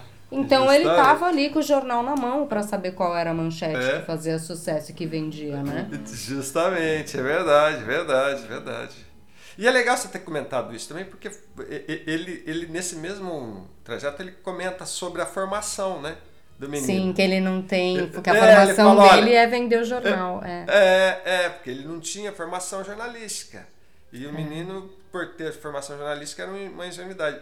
Olha aí como que já faz uma. Né, talvez uma crítica aí, né, eu não sei, não posso dizer sobre o período, né, mas é, tem tudo a ver com o que a gente vive hoje, né? A gente não comentou nada disso, mas olha é, é como tu, todos os elementos que a gente falou aqui durante o filme, sobre o filme e esses personagens, é, tá aqui no, no, nosso dia a dia, seja no, no reality, seja no, no nos da Atena da vida, é seja na manipulação. É, o que. Pra o que é Os feito esquemas no, que a gente sabe. O que é feito num programa como Cidade Alerta, com o Brasil Urgente e tal, é muito parecido ao que é feito nesse filme. Muito. Uhum. Né? Uma, um enaltecimento uh, muito questionável a respeito do, do assunto em si. O, o um delinear muito direcionado para a parte mais grave e mais chamativa e mais grotesca do acontecimento, né? Então isso é, faz escola mesmo. Não é, não é, é. Nenhum deles inventou isso, não. Na verdade, é. isso é desde sempre, porque as pessoas têm essas curiosidades meio macabras mesmo a respeito dos acontecimentos. Sim. Mas falando nisso, assim, né? Ah, o exercício do imagina se uma coisa dessas acontecesse hoje. Uhum. É, eu vou falar dois filmes. Um, na verdade, não é uma história real, mas eu lembrei muito assistindo esse filme. Eu lembrei muito do filme Mera Coincidência, que eu amo. É maravilhoso. Amo. É. é. Maravilhoso. Só que no Mera Coincidência a gente tá num, numa coisa, eu diria, um pouco mais, né, exagerada e estriônica. Não Olha, não que, eu, eu, devo, né, eu devo não, dizer, não seja inspirada ali numa realidade é, ou não, ou exato, não. mas eu amo. Eu amo esse filme. Inclusive teve uma coisa maravilhosa que acho que foi a primeira coisa que me deu o insight de lembrar do Mera Coincidência, que é quando eles compõem uma música e todo mundo começa a cantar aquela música sobre a É situação. maravilhosa. Sobre o Rio. E no É o é o Willie Nelson isso. que, que, que compõe. É mesmo? É, é ele. O, o Willie Nelson tá dentro do filme, cara. E o, e o no Mera cara, porque você conhece o Coincidência, Nelson, eles... velhão, né? No Mera Coincidência eles fazem e eles ainda fa transformam, fazem, gravam um disco como se fosse uma gravação antiga, então tem uma manipulação ainda numa outra camada, né? Isso, que foi encontrado, Mas- né? Um disco que foi encontrado. Exato. Gente, que que filme o- maravilhoso Era o esse. fulano Shu, não sei o Good quê. Old Shoe. Isso, Exato. Good Old. Amo. Isso. Amo esse filme. Muito bom. Mas aí eu me lembrei do filme. Quer dizer, do filme. Eu me lembrei da situação ali do, do- dos, dos 13 meninos do time de futebol na Tailândia que ficaram presos na caverna. A gente passou por uma coisa atual que a gente ficou acompanhando ali o tempo todo, e lógico que teve né, a mídia muito em cima e as pessoas tentando é, lidar com a situação, com esse circo acontecendo em volta. E no filme, eu assisti o documentário sobre, e eu assisti o filme do Ron Howard, que eu também sou muito fã. É, e assim, é um filme. A situação toda foi, mas é um filme também muito interessante, assim, de. Do jeito que ele tenta mostrar a coisa como se fosse em tempo real, né? É, e aí eu lembrei de fazer esse paralelo. Ah, a gente qual passou por uma Howard? coisa. O filme É? chama hum, 13 É, esse é Vidas novo. do Resgate. Que conta a história dos Conta a meninos. história do resgate ficaram dos meninos. Se esconder na Esse caverna. Filme. É, é, tem o que? Uns dois anos? Ah, eu acho que sim, ó. Ele é, É. de 2022, É, então um ano. 5 de Um ano e agosto de 2022. Legal. É. E não esqueçam que também teve o caso lá dos 33 mineiros no Chile. Sim. Sim, Que depois foi Pô, feito o filme mas também, que até com o filme. Rodrigo Santoro. exatamente. É. É, mas é outro tipo, é mais difícil, né? Hoje em dia você conseguir uma pessoa ter o controle ali da, Ah, não, não tem. Na verdade, não tem. É da uma, narrativa, uma né? bagunça.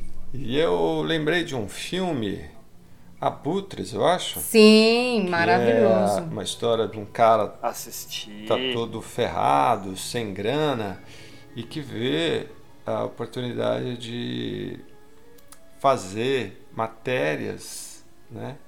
De acidentes, de situações onde ele chega a manipular, enfim. É, você tá falando de O Abutre. É, o Abutre. É. Eu Que é com falei Jake Abutres, Gyllenhaal, né? Jake É, Gyllenhaal, é, é. é, Não, porque, Nightcrawler, é, Nightcrawler. não, acho porque que é. tem um filme chamado Abutres, que é um filme Ah, eu falei. argentino, que é também os caras que ficam, como é que é? É, simulando acidentes para acho que é para conseguir seguro, alguma coisa assim, sabe? É, também é outro sim. filme interessante, mas o Abutre, cara, é um filmaço. Nossa, É um filmaço. também acho, Filmaço. É acho, muito bom. acho muito bom também, cara. É, é, bem lembrado, Ricão. Não, boas dicas. Ah, e aí, é que eu queria chamar a atenção, voltando aqui para o Montanha, para essa conexão entre a Lorraine e o Tatum.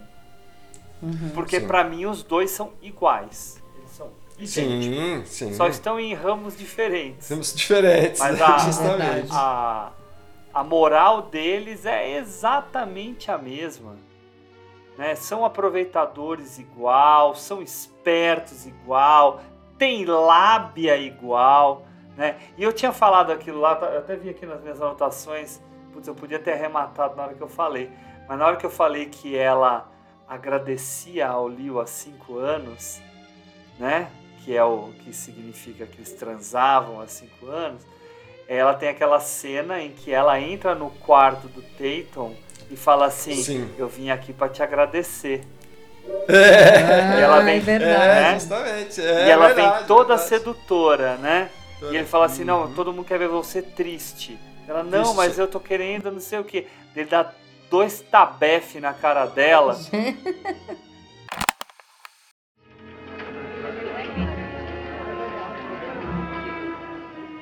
Yes? What is it? I met a lot of hard-boiled eggs in my life. But you, you're 20 minutes. That a boost or a knock? Because I haven't time to figure it out. I'm doing my own figuring. I've gained 70 bucks so far. By tonight, it ought to be 150. Seven times 150. That's over a grand. That's the first grand I ever had. Thanks. Thanks a lot. Look, Mrs. Mendoza, your husband's stuck under a mountain. You're worried sick. That's the way the story goes. I get the smile off your face. It's been a nice day, Chuck. I feel like smiling. You heard me. Get it off. Make me.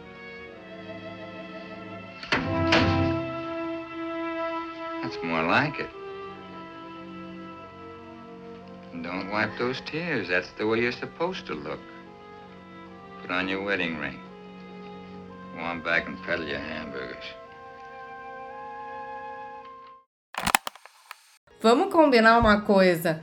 Tabefe na cara era uma coisa que o código permitia. É, você vê, né? Tem... É, em vários filmes Vários. dessa época, o tabefe na cara liberado, gente. É. Né? Betty Davis era a rainha, Era a do- rainha dos do tabefes na tabefe. cara. Assim. Não, e que palavra bonita, né? Tabefe, né? Tabefe. Tabefe, gostei. Boa, boa. É, Mas é. É muito... Não, e essa cena é boa, né? Porque essa atriz é uma atriz que, que, assim, ela fez muita coisa, mas não tem nada muito expressivo. Nada. Esse, esse é o É. grande filme dela, né? Uhum. Ela até ganhou prêmio por esse filme e tal, mas ela tá muito bem. A mudança dela nessa hora é bem, bem marcada. Hum, sim, sim. E, e é legal porque ele entra, ela tá mudando o cabelo. É verdade. Porque ele tinha falado pra ela antes. né? Então você fala assim, é, é, e, gente, não é uma coisa assim do tipo, ah, vamos fazer isso agora, ah, vamos fazer aquilo, não. Tudo vai entrando dentro do contexto, né, da, da- da- da- das circunstâncias que o filme vai, vai te colocando. Então, todas as ações, tudo, é tudo. Cara, se você, se a gente pegasse aqui para fazer uma análise cena a cena do filme, Hum, você poderia dar uma aula de roteiro. Nossa, tudo Fácil. amarrado. E, e esse negócio da, da simplicidade, que agora acho que vai ficar a palavra com um contexto positivo e especial, né? É o Sim. simples, é, Mas- louvável, né? Vável. Que Top tem uma linha. coisa que eu achei uma, eu achei uma frase quando né, tava estudando um pouco, eu achei uns quotes, né? E eu achei Uhum. uma frase que tá jogada aqui meio fora de contexto, mas que a gente falando disso pra mim tem muito a ver que é o que o Billy Wilder falou. Filme algumas cenas fora de foco porque eu quero ganhar um prêmio de filme estrangeiro. não, com certeza ele não falou isso neste filme, porque é isso. É, é- essa coisa de profundidade, de campo, alguma coisa Eu- fora de foco, não é uma coisa que a gente viu nesse filme. Aham. Uhum. Não, na verdade, É. a gente tem as imagens bem Sim. amplas, né? Exatamente, Sim, tudo sim, a gente tá justamente. vendo em foco, porque tem, sem- tem Tudo. sempre muita coisa Su- acontecendo. Então eu achei Totalmente. que fazia sentido essa Verdade. frase aqui pra esse filme, sabe? Tá tudo É. exposto, né? É. Pra você avaliar. Achei muito bom. Boa, É, não, e também, boa, e também pra gente ter a, a noção da magnitude da manipulação Exato. desse circo midiático, né? Então Uhum. você... É, é aquilo que eu falei do, do assistente de direção que depois o Henrique mencionou, né? É você fazer tudo tá acontecendo, tudo tá sendo mostrado porque é uma grande algazarra. Exato. Sim. É o, o tal do É. grande parque de diversões no sentido ruim, né? The Big Carnival Hum. mesmo. É. E, e teve uma outra coisa, eu procurando, né, coisas, aí me deparei com uma que eu parei ali e falei, será que ele que decidiu que fosse assim? Que na verdade é a lápide dele, porque a gente tá falando, ah, o Billy Wilder, o diretor, um baita diretor, mas ele era um roteirista, É. né? Sim, sim. E, Sim, então, e a, e a gente tá É. falando aqui de né, quantos filmes que às vezes co-roteirizava, co-escrevia, mas também É. o, o talento dele para diálogo. Vocês já viram isso da lápide dele? O que, que tá escrito? Não. Não. É, e- ele diz assim. é, deixa eu achar aqui. Ah, eu sou um escritor, mas também ninguém é perfeito. Puxando a frase do quanto mais quente, Ah, melhor, eu verdade. achei. Eu- eu- Aí eu eu fiquei, ai, visto. será que ele escolheu? será que ele escolheu ou escolheram por ele? Eu acho que foi ele. É bem a cara dele, né? A cara dele, né? cara dele, é. Eu achei bom. É, mas é. Tem os epitáfios que são Mas é de uma realmente- inteligência, né? Esses trocadilhos, essa escrita é, é de alguém que tem uma sagacidade e uma inteligência muito aguçada, gente. Não é por nada, porque a pessoa pode ser inteligente, pode ser top de linha, mas quando a pessoa é, é sagaz, é, é- é irônica, mas de forma inteligente, claro, e, e- e benéfica, digamos, é de, de, de, de- mexer com a, cabeça da gente, né? É, novamente usando a frase da Lívia, né? A palavra, né? Do simples. O simples que não é simplório, simples que não é superficial, né? É simples porque ele é de comunicação direta, ele é fácil de compreender, ele tá lá na, na, na, na boca para as pessoas compreenderem, né? Não tem que ficar eh, É, e pensando. não perde a beleza. E não perde a E beleza. não perde a beleza. Não perde a ternura jamais. É. Mas olha só, eu queria chamar a atenção para uma outra coisa. Eu anotei muita coisa vendo o filme, viu? Então eu tô Aham. olhando aqui à medida que a gente está conversando. Ótimo, já ajuda. Uma outra coisa me chamou muito a atenção, sabe? Tem uma cena que é a cena em que o xerife tá dentro lá da barraquinha dos jornalistas, dizendo para eles que eles não vão poder fazer isso, não vão poder fazer aquilo, que não sei o quê. E eles questionam, então por que o Tatum, né, pode? E aí o Tatum aparece. E aí quando você vai ver, o Tatum conhece todos eles. Sim, sim. E o Tatum menciona, né? Menciona problema que teve com um, problema que teve com o outro, situação que teve com não sei quem, né? Então isso me chamou muito a atenção para a questão da história pregressa dele, pensada mesmo pelo Billy Wilder, para construir esse personagem que na realidade para mim é, a característica dele de má índole tem muito a ver com uma certa mágoa que ele tem do passado que ele viveu. Não que ele era bonzinho e se transformou, tá? Mas que a coisa foi, cresceu ainda mais porque ele foi se sendo tomado pelo cinismo dele a partir do momento que ele tomou um monte de lambada pelas, é, pelos constantes erros que ele teve no passado.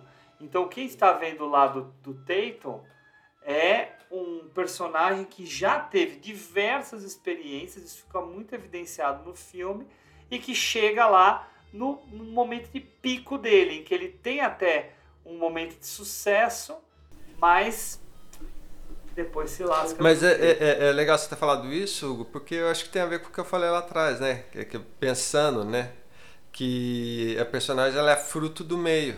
Então, ou seja, Isso, as lambadas, porradas que ele foram tomando é, é potencializaram o mau caratismo dele. Ah, per- perfeito, é isso mesmo. É. Não, e o, e o melhor é depois que o Leo morre, os jornalistas vão lá e tiram um puta sarro da cara dele. da né? cara dele. Assim, É. e agora, Nossa, é né? verdade. E agora, bonitão? Mas eu acho que no jornalismo também tem essa disputa também, né, Hugo? Eu Acho. Olha, como profissional. É, né? então, assim, é, é, eu não vejo dessa forma.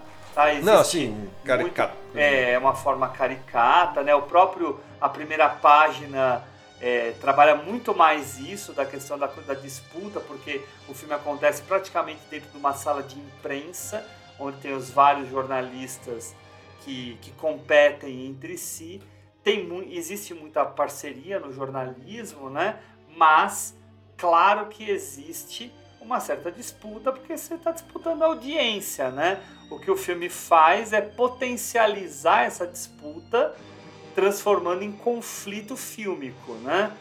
Mas, claro que deve ter aí na vida é, histórias de desvios mesmo de conduta por causa da competição. Sem dúvida deve ter, assim, mas graças a Deus, dentro do jornalismo, do jornalismo muita gente se ajuda mesmo.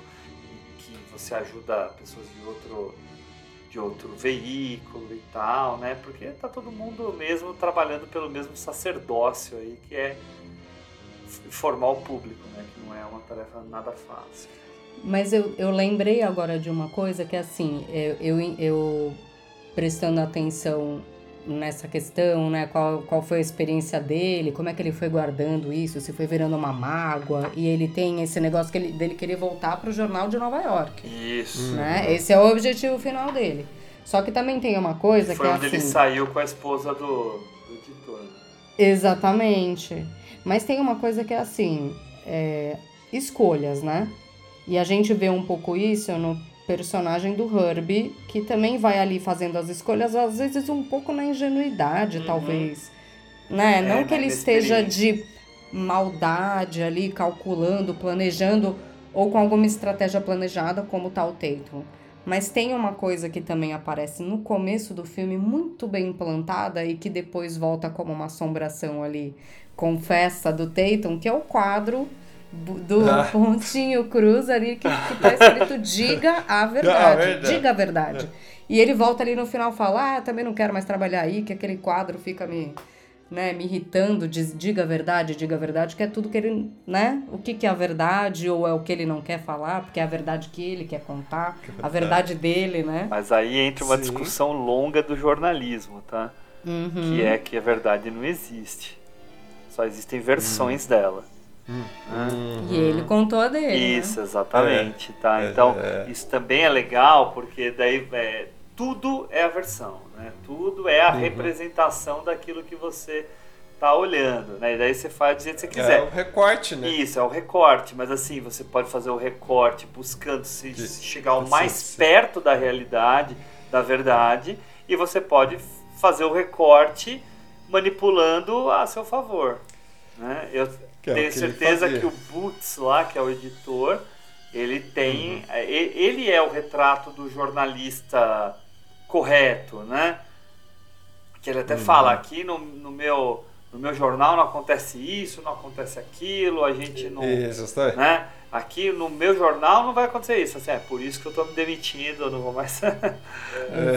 eu não vou mais te dar notícia nenhuma, eu vou dar para vender para os outros. Mas é, é- não, é, é, é bacana, né? Porque o, o- esse chefe dele, é, ele não se mostra um, um puritano. Ele não é um, a gente não pode confundir que ele não é um puritano. Ele é um cara que não quer fazer a coisa errada, mas ele também não é um ingênuo puritano. Né? Por isso que eu acho que ele entra, ele- quando ele entra no embate com, com, com o Tatum, ele fala: ah, eu já sabia que você, que você ia agir assim, que você é assim, não precisa você me dizer. Né? Então é legal esse contraponto também. Sim, sim. Né? Assim que de bobo ele não tem nada, né? É, justamente. Mais algo a dizer, minha gente? Não sei, Lívia, e você, Lívia? A Lívia anotou aí Ah. algumas coisas, Lívia? Não, eu anotei, mas eu acho que a gente foi um pouco passando por tudo, assim, teve uma coisa que eu achei interessante que foi primeiro aparecer o Spike Lee falando do filme, Ah, é? É. falando que é o, um dos filmes prediletos dele. Olha só. E que ele acha que é o, o melhor filme do Billy Wilder. E Uau. Também o, o isso eu não consegui achar tá direito para porque isso foi no meio de uma entrevista com uma outra pessoa falando mas eu depois vou pesquisar para ver se eu encontro o próprio falando que este foi o que ele considera o melhor filme da carreira dele Que beleza. quero achar É. quero achar fontes né Não, mas tudo bem. Mas que seja um dos cinco Ah, Já é, tá é, bom, um com certeza. filmaço, numa, gente. É um numa, filmaço. numa filmografia como a dele, meu Deus. É. Né? Nossa Se a gente senhora. falar- E Isso o, o tem- Spike Lee mostrou um pôster assinado pelo Billy Wilder e pelo pelo Que- Kirk. que Douglas. Kirk Olha, Douglas. Nossa senhora. Disse que ele várias vezes tentou, telefonava pro Billy Wilder toda vez que ele ia pra Los Angeles, se não me Ah, engano, não tá, tá, tá. Um dia Um dia ele conseguiu e foi lá e falou que era fã, tá, tá, tá. Saiu com o pôster assinado e é o The Big Carnival.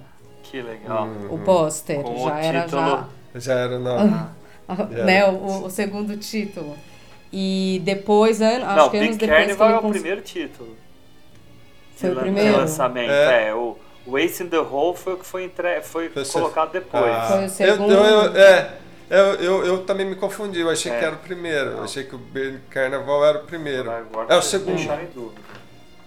É, eu acho que é o Mas eu segundo. sei que depois que ele conseguiu o, o- a assinatura lá, o autógrafo do Kirk Douglas, e até o próprio jornalista fala, nossa, mas que engraçado, você tem isso? De colecionar pôster com autógrafo. É engraçado a gente pensar isso do Spike Lee, né? Tipo, é outro diretor que todo mundo também Quer gostaria ter um autógrafo, né? Falaremos dele no ano que vem também. Muito É. bom, muito bom. bom demais. Gente, eu só queria falar um da- só mais uma coisinha. vontade, Ricardo. A cena de, de, de quando ele, ele, ele, ele vai falar com a Lorraine, né? Que ele sai já da montanha, né? Que ele vai lá falar para ela do presente, né? Que o Uhum. cara separou. Que... É interessante essa cena porque é, é, eu, quero, eu quero puxar aqui para os detalhes né, da cena em si.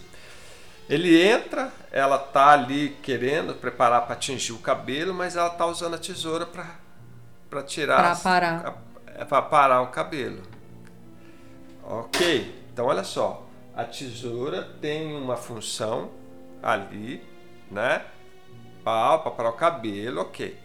Logo em seguida ele entra, ele vai, ele pega a, a, A mochila. a mochila, tira a mochila.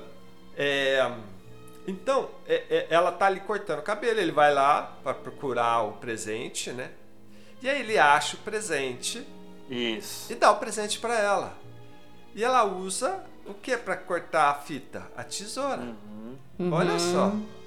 Beleza, daí ela põe a tesoura na cama. E aí, é, aí ele pede para ela vestir, ele pede para ela vestir, ela não quer vestir, ele fica puto da vida também e tal, e ele começa a enforcar ela e ela pega a tesoura e, E faz a Então, ou operação da apendicite dele. é, ou É. seja, é, é muito interessante ele colocar o elemento, né, no caso, e- e fazer o elemento ter uma função Claro. real, verdadeira, para várias, várias questões da, da, daquela sequência. Sim, tudo amarrado, né? Ó, só para fazer a observação aqui, vocês estão certos, eu que me embananei. The Big Carnival é o segundo título. O segundo. Ace in the Hole é o título original do filme. É legal. Era só um detalhezinho que eu queria falar aí da- dessa cena aqui. Boa, Ricão. Não, mas é isso mesmo. Né? Lembrando que alguns anos depois a gente ia ter outra tesoura lá, muito bem colocada na nuca do cara no esquema para matar. É, Também é uma certeza. tesoura que ia aparecer lá e tá, né? Pau, né? Muito bem lembrado. Gente, eu, eu acho que já demos conta, uma boa conta aqui do filme, né? Acho que sim. Podia, fa podia falar mais, né? Se a gente fosse cena a cena aqui, mas acho que. Pessoal, então vamos terminar aqui a nossa gravação. Eu queria terminar agradecendo a presença da Lívia, dizendo que a Lívia ah, já esteve né, num outro episódio nosso esse ano, que ela até foi chamada de última hora para substituir uma pessoa e acabou sendo super legal a participação dela, Foi né, que foi a participação ótimo. no Incêndios, que está sendo um Foi animal. episódio muito escutado aqui dentro do nosso podcast. Ah, ela já estava combinada para participar desse aqui e ano que vem estará pelo menos em dois episódios nossos que já estão combinados, tá? Mas Eba. é um grande prazer ter você aqui, Lívia. Você traz insights muito legais, além de ser uma pessoa muito agradável, divertida, né? E a gente fica muito feliz de te receber aqui na nossa casa, no nosso Cinefilia. Que isso, gente. Eu que agradeço. É, tô aqui sempre para participar, para acompanhar também, né? Os, os outros filmes, as outras pessoas que participam aqui com vocês. É muito, é muito gostoso poder assistir e pensar um pouco sobre o, o ofício, né? sobre tantas formas diferentes de contar uma história e foi maravilhoso fazer parte deste aqui com um diretor que mora aqui no coração. E com certeza vai ser sempre muito gostoso participar outras vezes. Oba! Oba! E, e assim, só para deixar no ar, sem dizer o nome do filme, dizer que o, um dos filmes que a Lívia vai participar também tem o jornalismo como centro do filme, né? Mas fica para o pessoal descobrir. Não vai ser nenhum dos que o pessoal que o pessoal está imaginando. Lívia, obrigado, viu? Obrigado. Obrigada. Beijo para você. Henricão, obrigado também, meu querido. Obrigado aí pela, pela participação de sempre, cheia de, de comentários maravilhosos que são a razão aí de estarmos que isso, Gão, eu que agradeço. Quero agradecer a Lívia, como sempre mesmo, né? Você falou, mas a Lívia é uma parceira, amiga, enfim, e, e faz aqui o nosso a cinefilia ficar mais elegante, inteligente, bonito. obrigado, Lívia, obrigado, Uga. Como eu sempre digo, sempre aprendendo com vocês. Valeu. Obrigado, gente. Então, pessoal, Vejam o filme quem não assistiu, vale muito a pena. Assistam Billy Wilder, deliciem-se pelo Billy Wilder, leiam sobre o Billy Wilder, tudo de bom aí para vocês. Obrigado, obrigado pela, pela audiência e tchau.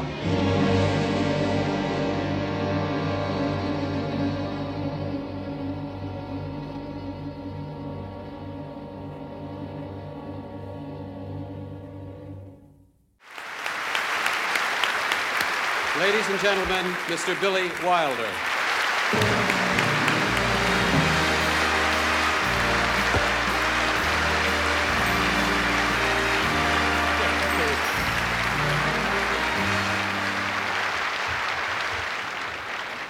Many years ago, I uh, worked on the Goldman lot. And I was uh, taking a little walk between the stages, and I heard my name. And I turned around, and there was Sam Goldwyn standing in the window. And he says, Wilder, what's the matter with you? You look depressed. And I said, I am depressed, Mr. Goodman, because my last picture, down the tubes.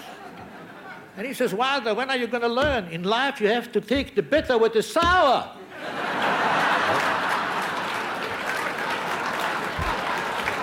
I wish, I wish the old boy would be around today because there's nothing sour, nothing bitter about this evening. I would first like to thank some absent friends without whose help I would not be standing here tonight. Number one, it's naturally Mr. Ernst Lubitsch, the one and only.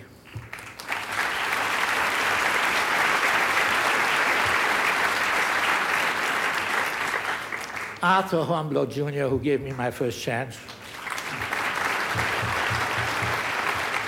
Charles Brackett, who desperately tried to improve my English.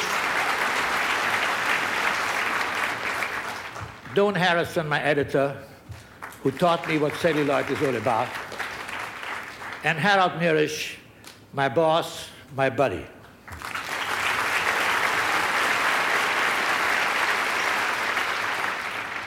And of course, all those faces up there, they did not hurt, believe me. They, uh, some of them, most of them are gone, but they're not forgotten. Gary Cooper, William Holden, Ty Power, Gloria Swanson, Humphrey Bogart, Eric Van Stroheim, Marilyn Monroe, Eddie Robinson, Maurice Chevalier, Charles Lawton. Man, what a picture you could cast up there with the score by Beethoven, naturally, and the sets by Michelangelo, and additional dialogue by W. Shakespeare. And of course, ultimately, it will all wind up in a turnaround. now then.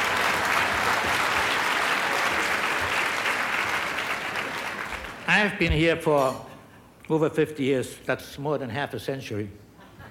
And all through those years, I've watched Tinseltown vacillate between despair and fear.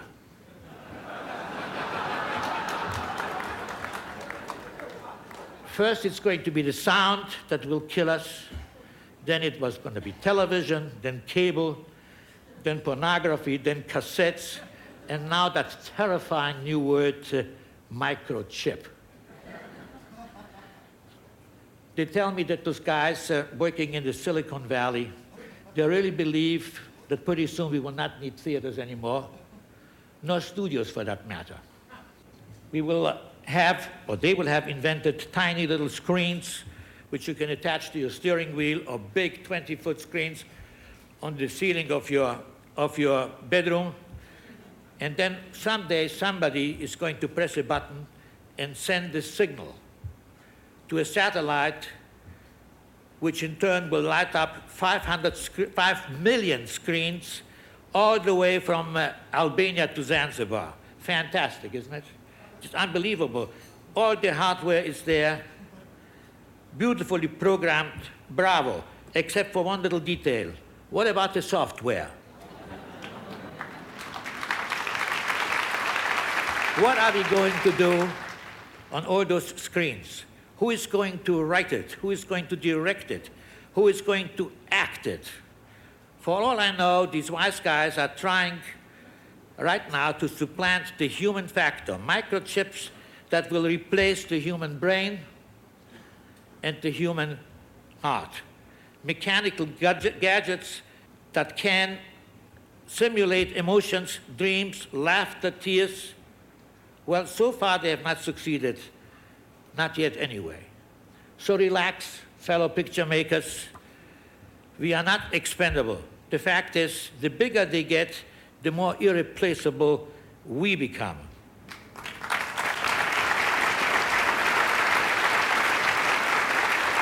For theirs, theirs may be the kingdom, but ours is the power and the glory. Thank you.